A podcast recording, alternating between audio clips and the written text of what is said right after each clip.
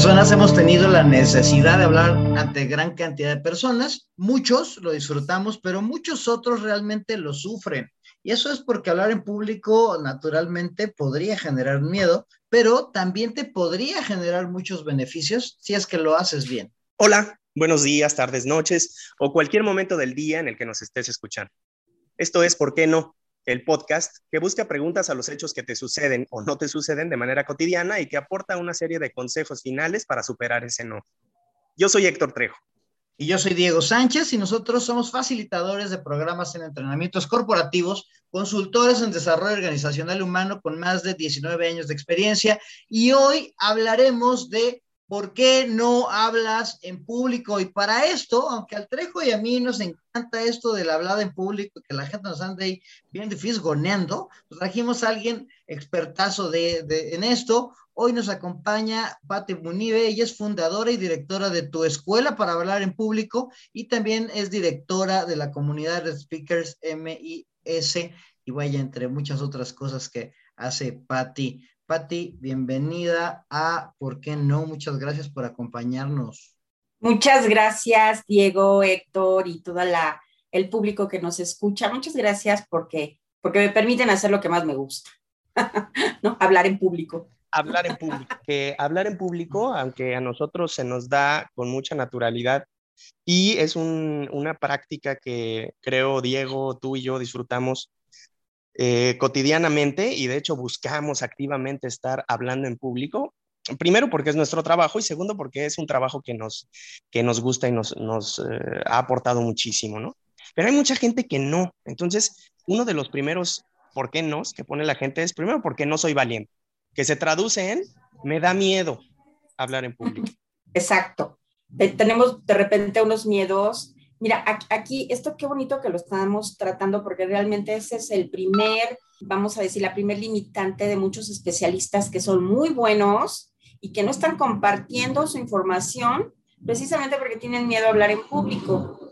Y el miedo puede venir de muchas maneras. Una puede ser una experiencia que hubieras tenido y otra una creencia de algo que puede suceder. Por lo general la creencia nunca va a suceder, O sea, realmente sería muy, muy baja la posibilidad de que sucediera. Y si ya te sucedió una experiencia en donde tuviste algún momento crítico para hablar en público, pues se puede quitar preparándote para que no vuelva a suceder. Entonces, de repente, este miedo a hablar en público puede ser como que la gran excusa para no, dar el, primer paso, ¿no? A, a, estar frente a audiencias. Eso del miedo a mí se me hace que está así como que rudo, y, en las dos, en las dos vertientes que dices, ¿no? O sea, tanto en la vertiente de, yo, yo he leído por ahí que también el, miedo a hablar en público tiene que ver con el miedo al rechazo social, ¿no? Y creo que esos son de los miedos más, más genuinos que tiene el ser humano, porque pues, si nos rechaza la sociedad en la que estamos, pues nos morimos, ¿no?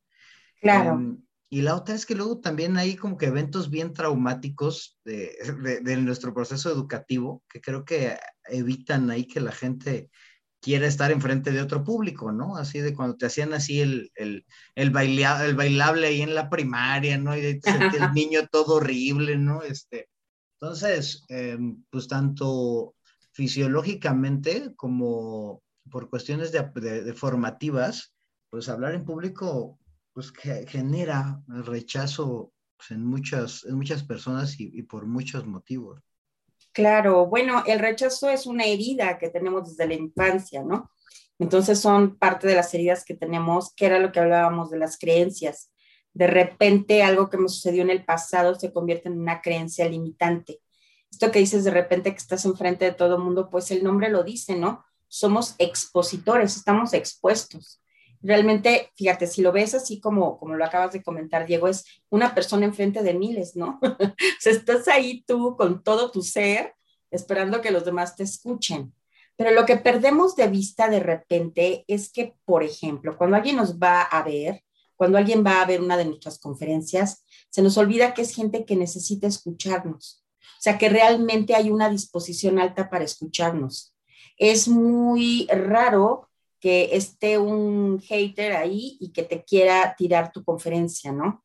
De repente son más lo que creamos en nuestra mente que lo que verdaderamente puede pasar.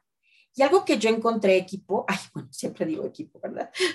algo que yo encontré, Diego y Héctor, bueno, ya son mi equipo, este, es que eh, dependiendo de la preparación que tú tienes, es la tranquilidad con la que tú puedes estar en el escenario.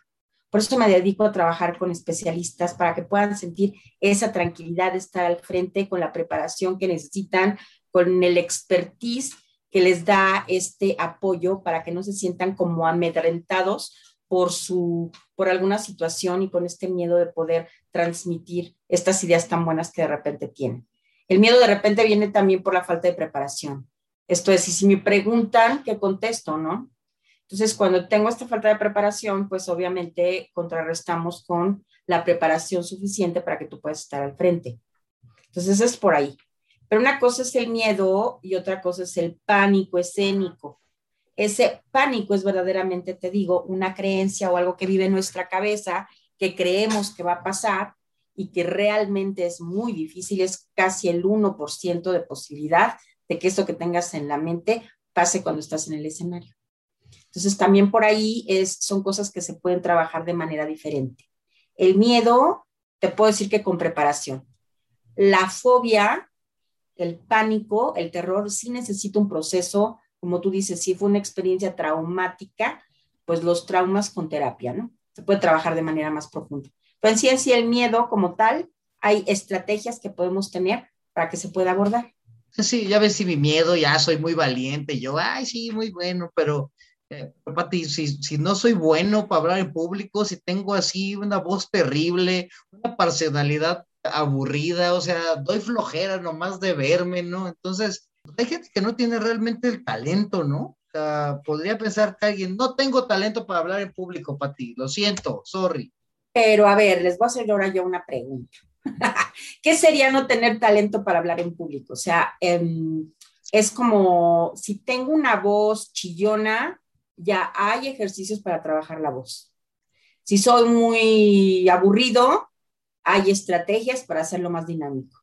Si soy muy, muy, feo, como Diego. Si soy muy feo, ay, no, Diego no es feo. Si los vieran, están muy guapos estos jóvenes. No, es que realmente ahorita no tenemos ninguna limitante, la limitante nos la creemos, creamos nosotros. O sea, no hay, hay una conferencia que, bueno, tiene un nombre que no me gusta y que así la subieron a, a internet, pero que, que, o sea, si bien no me gusta, es muy interesante cómo le pusieron el nombre. El nombre, se, el nombre de la conferencia es La mujer más fea del mundo. Así la subieron, ¿eh? Seguramente tiene otro, otro nombre y lo da una chica que se llama Lizzie Velázquez. Porfa, búsquenla, está muy buena. Ella tiene una condición que la hace verse no tan agraciada o cubriendo cierto, es, o sea, los estándares como de, de un speaker que está al frente de los demás y que tiene que tener cierto carisma y personalidad y presencia escénica, lo que tú quieras. Entonces, finalmente ella no es como muy agraciada porque tiene una condición que no la permite subir de peso y es prácticamente está en los huesitos, ¿no?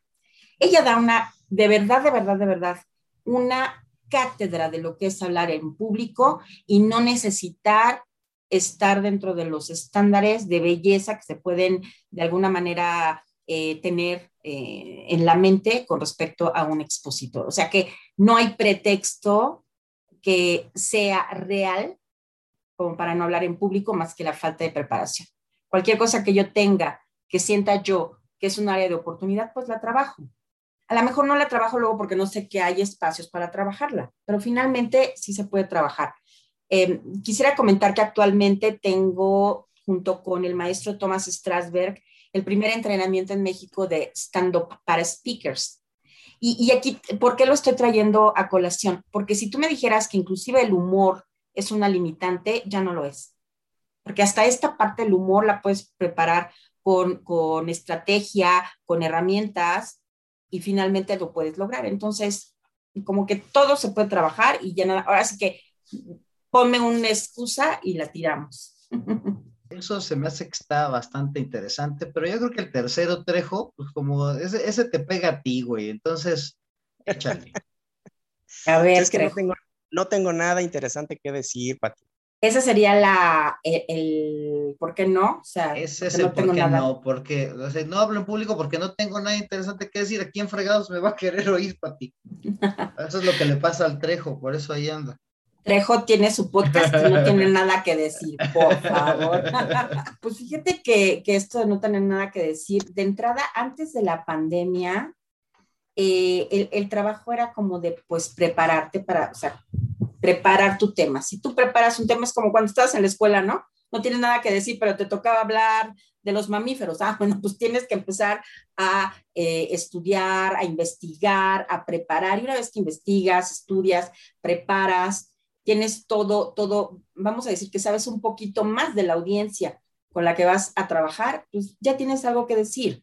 Ahorita tenemos una metodología muy padre que es la metodología TED, que te enseña a encontrar precisamente esta, cómo trabajar un, digamos, un contenido poderoso, ¿ok? Para que tú lo puedas transmitir por ahí.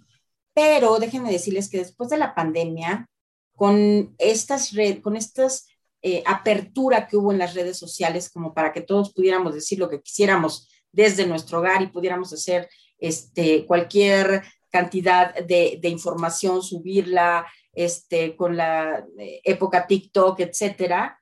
A partir de esto, no sé si se han fijado, pero todo el mundo tenemos algo que decir. o sea, ya tú puedes ver en las redes sociales una persona que te cuenta que se está tomando un café y ella tiene esa, esa información. Para ella, ese es su mensaje. Y sabes que es súper válido, porque si tienes seguidores, quiere decir que hay personas que les interesa saber cómo esa persona se toma su café. Entonces, aquí este de no tengo nada que decir es subjetivo, es como, a ver, ¿qué, público quiero? En realidad quiero subirme. Por lo general, este Trejo, cuando yo quiero hablar en público es porque a mí ya me movió un contenido que quiero transmitir. Es, es difícil que me quiera subir al público y no tengo nada que decir. O sea, más bien porque tengo algo que decir, es que me quiero subir a, al escenario, hablar en público. Bueno, pues vámonos con el, con el último, ¿por qué no? Que creo que ese está bastante bueno y creo que y tiene que ver con esto que te decía, porque hay gente que sí y hay gente que no. Yo no hablo en público, pues porque realmente no lo ocupo, ¿no? O sea, pues yo me dedico a hacer lo que sea, o sea, no sé, yo soy ingeniero en alguna planta, yo soy, este, no laboratorista. sé, un, un laboratorista, o sea, no sé, trabajo en una biblioteca, o sea, ¿por qué demonios quisiera yo aprender a hablar en público? Bueno, esa es una pregunta bien interesante, Diego, porque es como, si alguien no ocupa hablar en público, pues está bien, me refiero a que no, que no hable en público, pero a lo que voy es, eh, de repente perdemos de vista que si yo trabajo con alguien, o sea, si yo tengo un cliente interno de mi trabajo, son otras áreas en donde yo estoy trabajando en una empresa, yo ya tengo público. O sea, cuando yo tengo que transmitir una idea, así sea una persona o mil, ese ya es mi público. Entonces, por ejemplo, si yo estoy en ventas, si soy laboratorista, si soy laboratorista, yo tengo que reportarle a otras áreas. Esas áreas son mi público de repente se nos olvida que podemos tener públicos de diferente número y yo creo que nos podemos preparar más que para hablar en público, para comunicarnos, o sea, para tener herramientas de comunicación y de comunicación efectiva, en donde pueda tener yo una escucha activa, verdaderamente entienda yo a mis compañeros de trabajo, a mis clientes, a mi familia. A mí me encanta porque en el entrenamiento que damos hay una parte en donde hablamos de las cuatro personalidades para hablar en público y justo cuando termine ese módulo, eh, prácticamente todos los comentarios son que cuando lo tomas, en cuanto termina, lo te pones a practicarlo con tu familia. porque finalmente la comunicación es para todos. Entonces ya los tienes a todos. Ah, mira, yo sé que tú eres seguridad. Ah, tú eres conexión. Ah, tú eres significado. Ya lo andan este, trabajando con o, ensayando con la familia. Entonces, en sí, lo, de lo que estamos hablando es de preparar una comunicación efectiva. Y efectiva desde un, si me comunico con una persona, con un equipo de trabajo o con un público mayor, ¿no? Entonces, más bien nos vamos por la parte de, de sabernos comunicar. Y bueno, con esto te voy a hacer una recapitulación de los por qué nos para pasarnos a la parte de la receta. ¿Por qué no hablas en público? Primero, pues porque no soy valiente, me da miedo, em, o tengo pánico escénico, entonces es algo que me congela y no quiero hacerlo, no quiero vivir a través de eso. Segundo, porque no soy bueno, es decir, no tengo la voz, la personalidad, el talento, vaya, soy una basofia, no debería nadie escucharme. Tercero es porque no tengo nada interesante que decir. Mi vida es tan aburrida, tan terrible, tan... ¿Quién fregados va a querer escuchar algo que yo diga? Y finalmente es pues porque no lo ocupo. Mi trabajo no es hablar en público, no me resulta útil, no es algo que yo debería estar haciendo. Y estos son los cuatro por qué nos que em, acabamos de conversar. Pues bueno, vamos a tratar de darles vuelta y llevarlos a la receta en donde esperemos que Patti nos pueda dar así como que acciones bien concretitas que nos ayuden o que le ayuden a la gente que nos está oyendo, pues a ver si se anima a hablar en público, ¿no? ¿Y qué le dices a estos primeros que no hablan porque no son valientes? Eh, yo creo que es importante también como que ver de dónde parte ese miedo nada más y saber si estoy hablando de un miedo, de una fobia. Se vale tener miedo, querido Héctor y querido Diego, se vale tener miedo, pero a veces el miedo no es un impedimento, ¿eh? a veces hasta con miedo estamos en el escenario. Ese, ese finalmente se supera eh, empezando a trabajar y teniendo espacios de éxito. Cuando yo tengo miedo es porque seguramente no lo he em, experimentado demasiado y cuando empiezo a hacerlo y a practicarlo y a regarla muchas veces, ya llega un momento en que de repente me vuelvo experto. Para poder ser experto necesito 40 mil horas de vuelo. Pues mira, 40 mil conferencias para que se te quite el miedo. No se nos llega a quitar el miedo y eso se puede hacer. Pero si es una fobia, pues trabajarlo. Trabajarlo definitivamente en, algún entrenamiento, en alguna terapia y, y de verdad de repente hay unas sorpresas muy, muy, muy interesantes. Yo creo que, no sé, o sea, o no sé si sea solo yo, pero como que siempre está ese nerviosillo, ¿no? O sea, aunque ya lleves las horas de la vida, como que está ese nerviosillo que yo al principio sentía como que feo, pero ahorita como que lo disfruto y como que hasta digo, ay, güey, o sea, si no lo sintiera, o sea, algo me haría falta, ¿no? Como que es algo que me pone muy alerta antes de salir así al escenario. Oye, lo acabas de describir perfecto, es algo que te pone alerta, ese miedo es a favor. Tengo que confesar que cuando doy mi entrenamiento, ellos tienen que terminar, o sea, mis, o sea, los asistentes de este entrenamiento tienen que dar una presentación en público. No sabes cómo disfruto que tengan miedo. No, no, no, disfruto que tengan miedo porque es como si tocaran su experiencia de hablar en público por primera vez. Y es eso que acabas de decir, es esa energía, es esa adrenalina que te hace sentir vivo y que te hace sentir que sí vas por el camino correcto con respecto a ser un speaker o un facilitador, ¿no? Bueno, el, siguiente, este, Patti, que habíamos comentado en relación con los por qué, por qué no, es este que dice, eh, por, pues porque, no, porque no soy bueno hablando en público, ya tengo mis errores, no quiero que me critiquen, no tengo ni la personalidad, ni la imagen, ni la presencia escénica. Entonces, ¿qué le dices a esta gente que se ha planteado hablar en público desde estas limitantes? Los que son los maletones son unos maletones. Oye, me encanta esa pregunta porque mira, de repente nuestra necesidad de perfeccionismo no nos deja ver la realidad. Yo preguntaría, ¿qué prefieres ser en el escenario? Eh, ¿Perfecto o excelente? Porque perfecto es como ya eres un, producto terminado, ya no hay más allá, o sea, ya no, ya no hay elevar estándares, ya no hay eh, aprender algo nuevo. Y ser excelente es como, soy muy bueno, pero todavía tengo algo más que aprender. O sea, todavía hay algo que le puedo agregar a esto. Por ejemplo, actualmente, Diego, Héctor, todos los que nos sentíamos que éramos como muy buenos para hablar en público, nos enfrentamos en la pandemia a la extraordinaria em, manera de ver nuestros grandes egos, que fue trabajar en Zoom. Entonces, tuvimos que aprender cosas nuevas, todos, todos, maestros, speakers, este, bueno, inclusive si quieres hablar con tu familia, ¿no? Pero bueno, estando en esta, en esta área de trabajo, en esta especialidad, tú podías ser muy bueno hablando en público y de repente estás, la vida te enseña que hay otra manera en donde tienes que entrenarte para hablar en público. Entonces, cuando empezaba la pandemia, Héctor, todos éramos malísimos, mega aburridos, o sea, era entre el nervio y el no sé a quién le estoy hablando pero tuvimos que aprender a hacerlo. O sea, fue un buen año y medio de, maestría para, pues tienes que aprender. Actualmente, si quieres que la gente se quede contigo eh, un minuto más y te escuche, tienes que ser interesante. si no se va. Entonces, por ahí es que tuvimos que aprender nuevas herramientas y pues esa es una, esa es una respuesta ante cuando no sé yo lo que está, eh, vamos a decir, la limitante que me está, o el reto que estoy teniendo en este momento, pues tengo que aprender.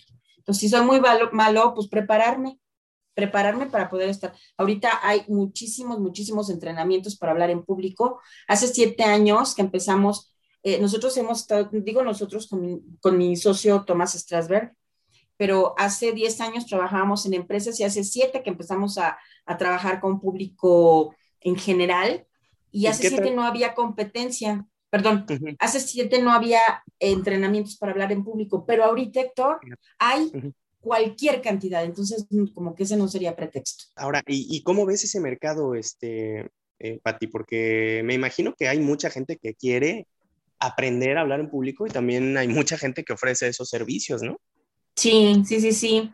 Pues mira, hay muchísimos y lo que le veo de positivo es que hay diferentes especialidades.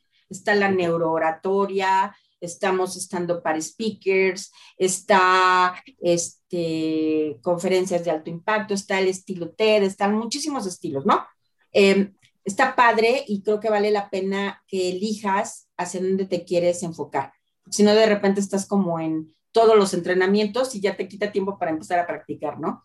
Entonces es válido, es válido. Sí creo yo también que hay entrenamientos que tienen, hay entrenamientos que se mantienen. Esto es, de repente eh, es válido también que ya me quedé sin trabajo como speaker y entonces ahora voy a entrenar speakers. Bueno, si eres lo suficientemente eh, bueno y tienes una metodología, adelante, se vale. La competencia siempre ha sido una oportunidad para todos los demás. Pero sí también poder checar donde ya no es como demasiado profesional y, este, y solo es como un pretexto para, para, o no sé, o para vender otras cosas, no sé.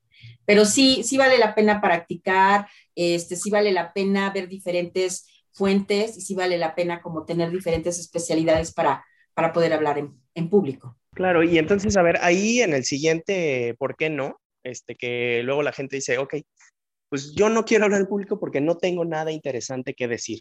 Me imagino que estos entrenamientos pues te entrenan para esta, esta cuestión de que quizás no sea lo más interesante que tengas que decir, pero si lo sabes decir bien, entonces esa parte le va a agregar valor a cualquier cosa que tengas que decir, ¿no?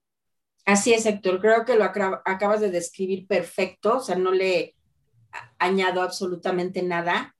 Y, lo único es que, eh, por ejemplo, actualmente también hay muchas oportunidades de contar testimonios, o sea, algo en tu vida que fue interesante y digno de compartir.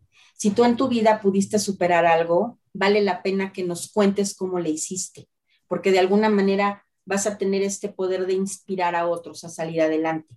Entonces, si tú tienes una historia personal para compartir, lo que hacemos los coaches para, para hablar en público es exactamente lo que dices, que es dar dar estructura a aquello interesante que a lo mejor no te has dado cuenta que es lo suficientemente interesante para compartir.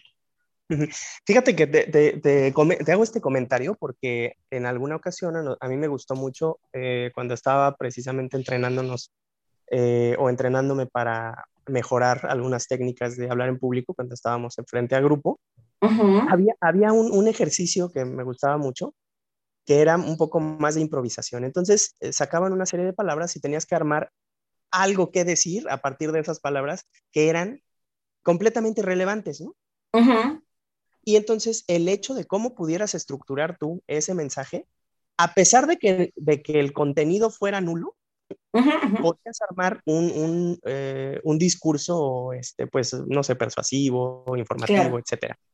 Y eh, esto lo llevo mucho a colación con gente que tiene a lo mejor un trabajo de venta de tapetes, por ejemplo, ¿no? Que pues, a lo mejor no es tan excitante, pero tienes que armar un discurso tal, tan atractivo e interesante que la persona se vaya fascinada de haber comprado un tapete. Exacto. eso, tiene mucho mérito, ¿no? Eh, bueno, al menos para mí. Una persona que sea capaz de persuadir e influir en otra, tiene su mérito. Claro, totalmente de acuerdo, doctor. Tiene su mérito y tiene su responsabilidad, ¿eh? Por eso sí es súper importante estar preparados. Estar preparados significa que verdaderamente yo tengo una estrategia para poder hablar en público, que pueda tener un inicio impactante para captar la atención, que pueda yo tener un contenido poderoso para que verdaderamente sume algo a la vida de los demás y que pueda tener un cierre memorable. O sea, que la gente se acuerde de mí cuando termina la conferencia y se acuerde porque pude haber sumado algo a sus vidas. Entonces, sí tiene esta parte de responsabilidad muy alta. Yo sí recomiendo que tomemos un entrenamiento para hablar en público y yo digo todos, porque exacto lo que decía Diego, desde el niño que tiene que dar su tema en la, en, la clase hasta el eh, chico que está en la universidad y que tiene que presentar sus proyectos, hasta el empresario, hasta el vendedor, hasta el director, el director de escuela, por ejemplo, ¿no? Que eso es algo que, nosotros con los que trabajamos dentro de stand-up para speakers o hablar en público con stand-up, y, este, y, para que tengan un contenido que sea valioso, pero también la forma de comentarlo, como bien lo dice Héctor. Claro, y por último, ¿qué le dices a la gente que dice que no lo ocupa realmente? ¿Qué receta se la, se la, le, ofrecerías? Le ofrecería. Eh, es que mira, aquí tiene que ver mucho con que si verdaderamente no ocupa, o sea, digo, si estás en casa y no vas a salir a hablar con un grupo de personas, pues bueno, que es, es que es válido que no lo ocupes, pero si verdaderamente, o sea, si tienes un grupo de trabajo con el cual te tienes que comunicar si tienes una familia con la cual, a la cual le necesitas llegar con un mensaje, porque de verdad, tener una familia, y ahorita lo hemos visto en pandemia, o sea, se te acaba el tema de conversación, o sea, se te acaba las opciones para comunicarte. Entonces, eh, si tienes a lo mejor unas redes sociales en donde quieres comunicar, eh, si tienes, o sea, es que realmente siendo un ser humano y teniendo otros seres humanos con los cuales nos comunicamos, definitivamente tienes la oportunidad de preparar un mensaje. Pero ahora, si no lo ocupas por cuestiones eh, de labor, de, trabajo, etcétera, está bien. Pero si estás en un equipo de trabajo, desde ahí ya empieza a, aprender a, comunicarte. ¿Sabes quién, este, querido Diego y Héctor, a quién le recomendaría que preparara eso? Que sí les recomiendo que, que, que de verdad tomen un entrenamiento a los maestros. A los maestros, porque son personas que tienen contenidos bien valiosos pero de repente, de repente esta gran misión que tenemos como, como profesores, porque fui profesora hace mucho tiempo, este, de repente ya con el ritmo de trabajo se nos olvida que cada momento que tenemos una clase es un momento para compartir algo valioso y vale la pena hacerlo como si estuvieras dando una conferencia. Yo creo que Tendrías que ser así como un ermitaño o algo así como para no tener necesidad luego de hablar con alguien o hablar con un, público, aunque sean dos personas, ya es un público y ya necesitas como que tener cierta técnica y cierto dominio de tu voz, de tu, emocionalidad, de tu corporalidad, ¿no? Entonces, pues, Totalmente. básicamente quien sea debería, aunque sea tener nociones para lograrlo. Oye, hasta el náufrago se inventó su Wilson, ¿no? es. necesitas comunicarte. Invéntate tu Wilson y háblale primero. De hecho, creo que por ahí. Y aprende a hablarle. Y Trejo, y pues dale a la recapitulación de la receta, ¿no? Claro, claro, Diego Pati, pues vamos a hacer la recapitulación de la receta. Bien, el tema del día de hoy es por qué no hablas en público. Y los por qué no, que luego la gente se inventa, es primero porque no soy valiente, o sea, traducido en me da miedo. ¿Cuál es la receta que nos comentó Pati el día de hoy? Es, sí se vale tener miedo, pero hay que usar el miedo como un motor para enfrentar esa ansiedad, ese, ese nerviosismo, ese algo desconocido y poder identificar de dónde viene para poder hacer que ese miedo sea una palanca que te impulse. Tienes que trabajar, por supuesto, tienes que prepararte y tienes que tener espacios de éxito. Después, ¿Por qué no soy bueno? Es decir, no tengo la voz, no tengo la personalidad, no tengo la presencia, no tengo talento. Esas son ideas completamente limitantes porque no se trata del talento que tengas o de qué tan bueno, qué tan malo. Afortunadamente, si tienes una voz, si tienes la habilidad de generar palabras, puedes transmitir mensajes. Entonces, la limitación te la creas tú. Enfócate y prepárate, sería parte de la receta. Porque no tengo nada interesante que decir. esto se trata de identificar qué es lo que sí te gusta decir, qué es lo que sí te gusta transmitir y seguro, seguro que alguien tiene siempre algo que decir. Busca algo interesante y busca algo que te genere emoción, que te genere valor a ti para poder a tu vez generarle valor a otra persona. Y luego, porque no lo ocupo realmente? Pero bueno, si no hablas en público, pues no lo hagas, no, no pasa nada.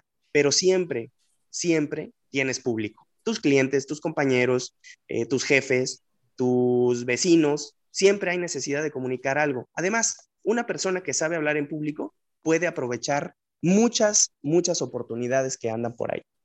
Esa sería parte de la receta, estimada Pati, Diego. No sé si tengan algo que agregar. Extraordinaria, Héctor. Salen bonitas las recetas a veces, amigo. Entonces, esta, esta fue una de ellas. Muchas gracias, Trejo. Y bueno, pues muchas gracias a todos los que nos están escuchando. Gracias a ti especialmente, Patti, por aventarte este por qué no con nosotros. Y eh, me gustaría pedirte tus datos, si alguien quiere, si alguien quisiera meterse en esto del stand-up para speakers o ponerse en contacto contigo para, para cualquiera de estos temas, ¿cómo te contactan?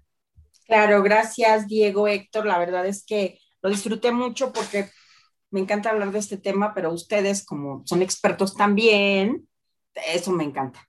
Así es que muchas gracias. Y eh, bueno, estoy en Instagram por el momento, ahí es donde me voy a concentrar y es eh, arroba tu coach Munibe. Con gusto, ahí estamos en contacto. Eh, de hecho, bueno, les quería comentar, tenemos una comunidad de speakers una comunidad de aproximadamente 200 speakers que nos reunimos los jueves, eh, precisamente aprovechando la expertise de cada uno de, sus miembros para dar unos grupos de estudio que son sin costo en este momento. Y entonces, este, si quieren estar en contacto para acompañarnos en, estos jueves y prepararse de, en diferentes, de diferentes formas para poder este, hablar en público, pues bienvenidos. Y les doy mi teléfono de WhatsApp 55 69 04 3839. 55 69 04 38 39. Gracias, Pati. Que estén muy bien todos. Nos vemos en el, próximo capítulo de ¿Por qué no? Escúchenos, sigan compartiendo, sigan comentando, déjennos sus comentarios y las propuestas de temas o de invitados que quisieran escuchar ustedes.